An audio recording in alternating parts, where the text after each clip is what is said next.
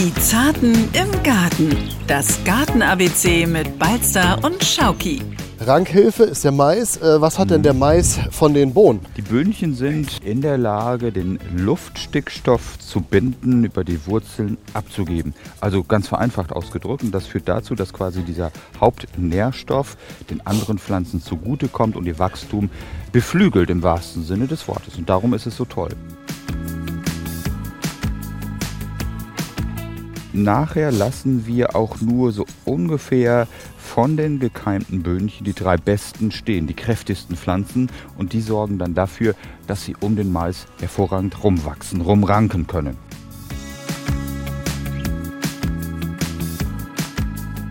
Unkraut wächst natürlich auch relativ schnell. Also regelmäßig jäten, gucken, was vielleicht dazugeflogen kommt. Und das passiert innerhalb von wenigen Tagen. Darauf muss man achten.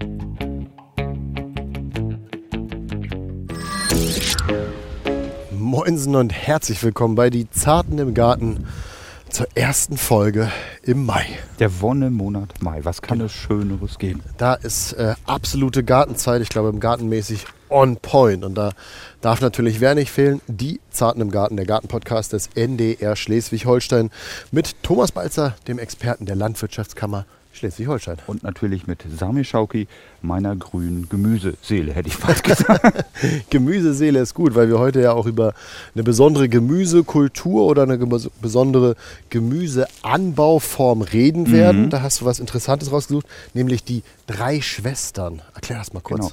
Wird auch als sogenanntes Milpa-Beet, das heißt übersetzt so viel wie kleines Feld, bezeichnet. Eine Gemüsekombi, die es schon ewig gibt aus Zentralamerika.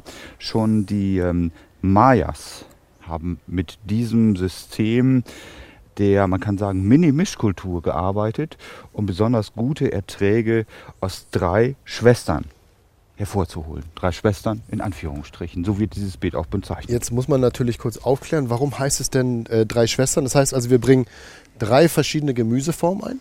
Mhm. Drei Schwestern, drei verschiedene Gemüseformen mit unterschiedlichen Qualitäten und Schwerpunkten. Und dazu gehören Mais, Bohne und Kürbis, die sich einfach gut ergänzen. Aufgrund ihrer unterschiedlichen Wuchsfreudigkeit beziehungsweise auch Wuchshöhe. Und das macht sie so interessant. Die Ergänzung ist das Entscheidende und führt zu guten Erträgen im Beet. Also ein gutes Zusammenspiel quasi, äh, weil sie, du hast es gerade schon gesagt, unterschiedliche Wuchsformen und Wuchshöhe. Das heißt also, eins wächst tiefer, eins wächst flacher. Es kommt sich nichts in die Quere und es funktioniert gut zusammen. Absolut. Und es sind ja auch nur wenige Kulturen. Und die führen eben dazu, ähm, dass man dann gute Erträge hat. Ähm, dem widmen wir uns heute in deinem kleinen Beet. Da werden wir ein bisschen rumgraben, ein bisschen was anpflanzen. Da bin ich jetzt schon gespannt. Aber es gibt natürlich auch immer die Möglichkeit, dass ihr mit uns Kontakt haben könnt. Ähm, da kann man zum einen uns eine E-Mail schreiben, wenn ihr vielleicht nachher noch eine Frage habt zu Milpa. Äh, Thomas, die E-Mail-Adresse für die Milpa-Frage wäre. Wie immer die Zarten im Garten ndr.de. Oder aber ihr schreibt uns über den Messenger der NDR Schleswig-Holstein-App. Wenn ihr Fragen zu Milpa habt oder zu vielleicht noch zu einem der Mythen, die wir in der letzten Folge aufgegriffen haben, einfach nochmal schreiben. Wir freuen uns und äh, ich, Thomas, ich mache jetzt in deinem Beet kurzes Päuschen mal. Ich stehe jetzt vor dem ja, zukünftigen Milpa-Beet. Ähm, ich schreie jetzt mal ab. Eins, zwei, 50, etwa 2,50 Meter breit Ja. und in der Tiefe 1,50 ungefähr. Kommt das hin? Auf jeden Fall. Und ich sehe schon im hinteren Bereich hast du schon etwas gepflanzt, 45 Zentimeter hoch, 40 Zentimeter hoch, also etwa kniehoch. Das müsste wahrscheinlich der Mais sein. Genau, so ist es. Der braucht ja auch den Wachstumsvorsprung, weil er ja den Bohnen, die ja erst noch keimen müssen, als äh, Stütze dient. Und die Stützfunktion kann er nur dann wahrnehmen, wenn er schon ein bisschen größer ist. Klar, wir können ja nicht zusammenwachsen, sonst passt das nicht. Das heißt, ähm, die Bohnen, wo pflanze ich die jetzt ein? Setze ich die zwischen den Mais?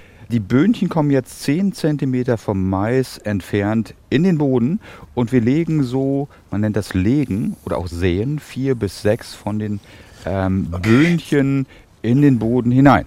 Wie tief gehe ich? Wenige Zentimeter, so Oh, wenige, drei, oh. vier, nicht zu tief, das reicht vollkommen. So? Ja, so reicht das Und jetzt vollkommen einfach aus. drei, vier Bohnen Und reinlegen? dann einfach die Böhnchen rein. Genau. Und jetzt ein bisschen Erde rüber. Die lassen wir wachsen, genau. Äh, Die Und, Erde habe ich noch gar ähm, nicht beschrieben. Ich, Die Erde wieder ist, wie immer sehr humus. Humoser Boden. Und ich glaube, du hast da wieder ein bisschen Her Hornspäne rein. Genau, das siehst du da auch so ab und zu Ja, kommt genau, ein bisschen sehe ich die Horn, kleinen Grieß Kiesel. raus. Und vor allen Dingen ist der Boden schön feucht. Das ist auch wichtig für das Ja, Keim stimmt. der Pflänzchen. Okay. Warte mal, jetzt mach ich mal da weiter. Da kommen dann die nächsten Boden. Reinlegen, wie ich gerade gesagt habe. Das ist, warum sagt man dazu legen? Das ist ja Ähm, witzig. Das hat sich so umgangssprachlich eingebürgert. Mm, Und apropos Legen, nach dem Legen folgt das Keimen. Und nachher lassen wir auch nur so ungefähr von den gekeimten Böhnchen die drei besten stehen, die kräftigsten Pflanzen. Und die sorgen dann dafür, dass sie um den Mais hervorragend rumwachsen, rumranken können. Okay. Muss ich hier vorne eigentlich auf. Ist das schon Kürbis? Nee, oder? Nee, Kürbisse haben wir ja schon angezogen, ähm, sodass die Jungpflanzen Unkraut. Dazwischen reingesetzt werden Ah, Genau. Bitte raus, Queke und andere Wurzelunkräuter Ja, haben da nichts zu suchen. Sie würden in Windeseile alles zuwuchern. Okay. So, und jetzt Ich mach mal weiter und du kannst uns mal beschreiben, Genau. äh, inwiefern profitieren die denn voneinander? Also du hast jetzt schon gesagt, Rankhilfe ist der Mais. Äh, was hat denn Mhm. der Mais von den Bohnen? Die Böhnchen sind ähm, ja in der Lage, den Luftstickstoff zu binden, über die Wurzeln abzugeben. Also ganz vereinfacht ausgedrückt. Und das führt dazu, dass quasi dieser Hauptnährstoff den anderen Pflanzen zugutekommt und ihr Wachstum ähm, quasi beflügelt im wahrsten Sinne des Wortes. Und darum ist es so toll. Noch ein Aspekt ist wichtig. Das gilt für die Kürbisse primär, die mit ihren großen Blättern den Boden beschatten ähm, die Verdunstung heruntersetzen und dafür sorgen, dass wenig Unkrautwuchs eine Rolle spielen kann. Also von daher muss man sagen, Stützfunktion, Nährstoffeintrag und vor allen Dingen ähm, Beschattung bzw. Bedecken des Bodens. Das sind die drei Faktoren, von denen die Pflanzen einfach profitieren. Okay, Mais und Bohnen sind drin. Wo kommt denn jetzt der Kürbis rein? Die Kürbisse kommen jetzt ähm, zwischen die Maiskulturen in einem Abstand von ungefähr 1,50 Meter. Man denkt immer, diese mickrigen Pflanzen, das wird nie was und die wachsen so schnell. Bitte, bitte nicht mehr als zwei Pflanzen im Abstand von 1,50 Meter zwischen die Maisreihen. Und das hier hin? Genau. Okay. Das ist gut. Und da kommt ja jetzt auch noch ganz viel Licht rein. Später, wenn sich die Reihen geschlossen haben, wäre das eben nicht mehr so. Aber bis dahin wachsen die jetzt prima Wie an tief? Und machen sich gut. Wie tief muss der Kürbis? Der Ballen der Kürbisse sollte abschließen mit der Oberkante des Bodens. So ist es richtig. So? Ja, so ist genau richtig. Bisschen höher vielleicht, äh, tiefer, leicht andrücken und jetzt wird das Ganze schön gleichmäßig angegossen. Perfekt. Jetzt kurz, du hast das jetzt alles in Reihen gemacht. Mhm. Ich habe aber auch gelesen, man kann das horstweise pflanzen. Das müsstest du mir Mhm. mal kurz erklären. Die Horstsaat oder auch Dibbelsaat ist eigentlich so eine, ja, von alters her ähm, praktizierte Aussaat bei Schnittlauch zum Beispiel und auch bei Bohnen. Man hat im Abstand von 40 Zentimetern Halbkreise gebildet, wo im Prinzip viele Samen in ein Loch reinkommen und die besten setzen sich durch und entwickeln sich dann sozusagen tuffweise. Ähm, das macht man deshalb, um bei schlecht aufsaaten, schlecht auflaufenden Saaten dafür zu sorgen, dass man gleichmäßige Keimquoten hat. Und ähm, das sieht nicht nur gut aus, ist dekorativ, sondern führt dazu, dass wir auch viele gute Pflanzen haben. So, ich glaube, äh, ist fertig. Ne?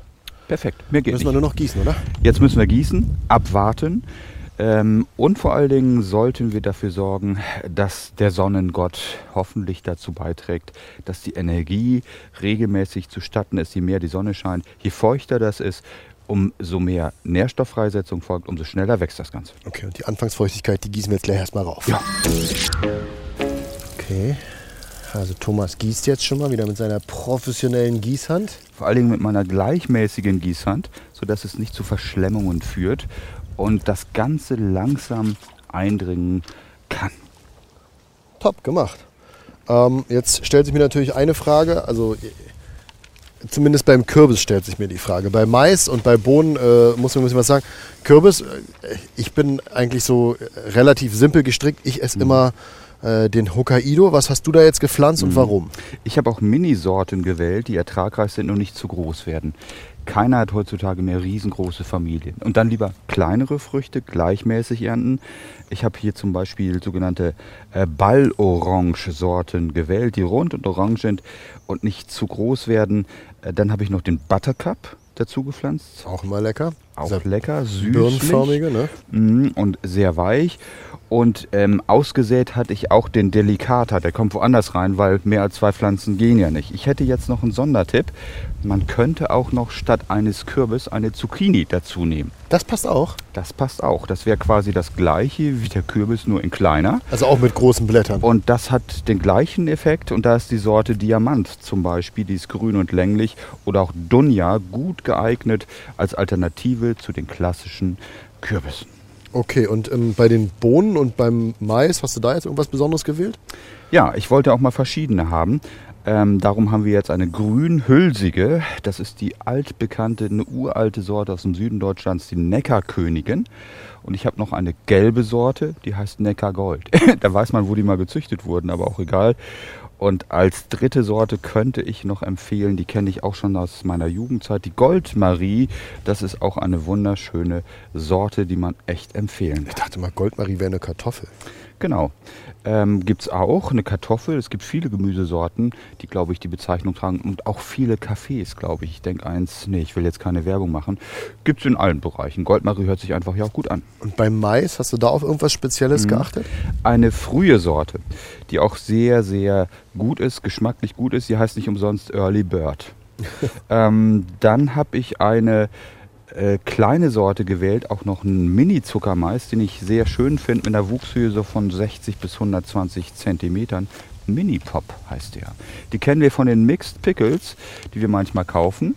Das ist ein ganz kleiner, zarter Zuckermais, ähm, wo die Schoten jung geerntet werden, wenn sie 10 cm sind, bitte nicht länger. Und die Wuchshöhe ist hier so begrenzt, dass man auch in kurzer Zeit was ernten kann, wird nicht zu hoch, sieht trotzdem gut aus und ist als Stütze immer noch gut geeignet. Sind das die, die auch ab und zu beim Asia-Gemüse mit drin sind? Genau. Oh, den finde ich gut. Ja, und es schmeckt auch Davon einfach kannst du mir noch ein paar Samen geben. Ja, sehr, sehr gerne. Also wirklich empfehlenswert und gerne mal was testen. Zuckermais, wenn man den pikiert hat, wenn man auch Sorten bereitstehen hat, die müssen ja nicht alle hier ins Beet, dann finden die woanders garantiert auch noch einen Platz. Und mein Sondertipp, dann bin ich auch am Ende, es ist ja auch eine schöne Zierpflanze. Sie passt auch einfach mal so ins Staudenbeet rein und trägt dann einfach mit ihrem Ertrag auch dazu bei, dass man den Zieraspekt mit dem Gemüseaspekt verbinden kann. Und wenn du jetzt sagst, der wird nicht so hoch, kann ich das theoretisch auch auf dem Balkon pflanzen? Mhm. Ja, auch das wäre möglich. Ein großer Pflanzkübel ist vollkommen ausreichend.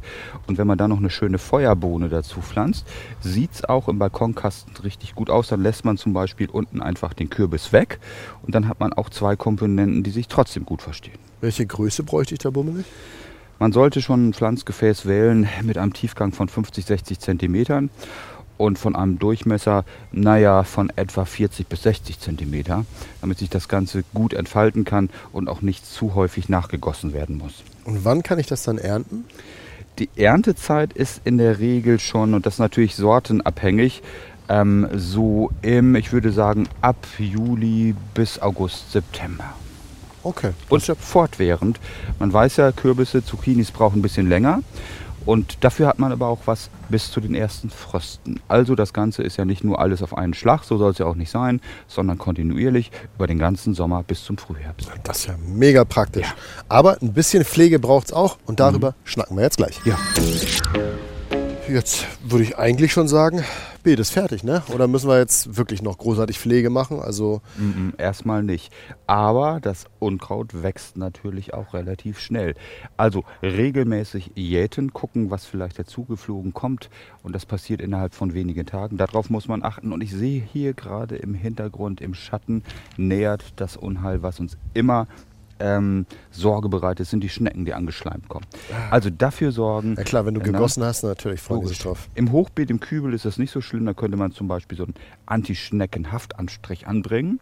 Ansonsten kann man hier als Beetrand zum Beispiel ähm, Kalk ausstreuen oder so ein Granulat. Das mögen die ja überhaupt nicht, die Pflanzen. Oder eine ähm, Bepflanzung auch mit Stauden wie Geranium. Äh, Das sieht nicht nur schön aus als Beetrand, sondern verhindert auch mh, das Zuschleimen, hätte ich bald gesagt, durch Schnecken. Ähm, auch Schneckenkorn kann man streuen, wenn man das möchte, auf Eisenbasis. Und dann kriegt man die Plagegeister gut in den Griff. Super. Und dann steht einem schönen Milperbeet nichts mehr im Weg. Mhm. Muss ich denn auf irgendwas achten oder kann ich das jetzt äh, im Prinzip einfach die nächsten 15 Jahre so durchziehen und äh, mich jedes Jahr über tolle Bohnen, Kürbisse und Mais freuen? Im Normalfall sollte man es nicht länger als drei Jahre hintereinander anpflanzen, weil man hat ja auch den Nachteil, dass diese zum Teil Starkzehrer den Boden ganz schön auslaugen. Und wenn man das über einen langen Zeitraum hintereinander macht, hat man schädliche Bodeneinflüsse, die dazu führen, dass der Boden müde wird, sagt man auch. Ähm, das spielt aber zum Beispiel im Hochbeet eine untergeordnete Rolle, im Freilandbeet manchmal auch, wenn man den Boden austauscht regelmäßig. Frühen Kompost dazuführt, beziehungsweise reifen Kompost oder alte Pflanzerde entfernt, zum Mulchen verwendet unter Gehölzen und Stauden und frische Erde zuführt. So kann man diese Bodenmüdigkeit verhindern. Und wie machen die das dann in Südamerika? Also wechseln die dann auch immer von Feld zu Feld oder wie machen die das da? Meistens haben sie die Fläche nicht. In der Regel macht man das drei Jahre hintereinander. Oftmals werden dann auch sogenannte Brandrodungen durchgeführt vor Ort und die Asche führt dazu, dass der Nährstoffhaushalt des Bodens verbessert wird. Aber da ist es schon so, dass man danach, nach dieser sehr intensiven Nutzung, einen Flächenwechsel, wenn möglich, vollzieht. Okay, also Brandrodung dazu wollen wir definitiv wollen wir nicht, nicht. aufrufen. Also davon Nein. raten wir ab. Aber ansonsten äh, ist das Milperbeet auf jeden Fall ein Tipp, auch auf kleiner Fläche, was schick ist und äh, eine schöne Quelle für frisches Gemüse. Absolut. Und es schmeckt einfach auch so gut. Und ich finde, es zaubert immer so einen ganz besonderen Charme Zentralamerikas in den kalten Norden und sorgt dafür, dass wir einfach Spaß auf Urlaub und auf Magie zu Hause haben. Jetzt müssen wir nur noch ein bisschen Avocado pflanzen und dann ist alles gut.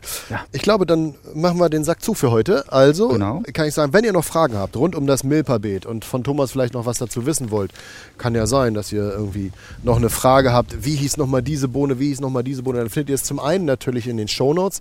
Da packe ich euch auch einen Link rein zum Ratgeber, der hat auch ganz viel über Mischkulturen geschrieben, äh, wenn auch nicht direkt über das Milperbeet. Kann ich vielleicht mal anregen. Ähm, aber da findet ihr auf jeden Fall alles Wichtige rund um das Thema Mischkulturen. Und ansonsten könnt ihr uns auch natürlich äh, einfach mal die Fragen stellen, entweder über den Messenger der NDR Schleswig-Holstein-App oder aber über unsere E-Mail-Adresse, Thomas. Genau, die Zarten im Garten, ndr.de. Da freuen wir uns regelmäßig über ganz viele tolle Fragen und Anregungen von euch. Und dann sage ich noch einmal vielen Dank an Thomas Balzer, den Gartenexperten der Landwirtschaftskammer Schleswig-Holstein. Sehr gerne und ich bedanke mich bei dir, Samir.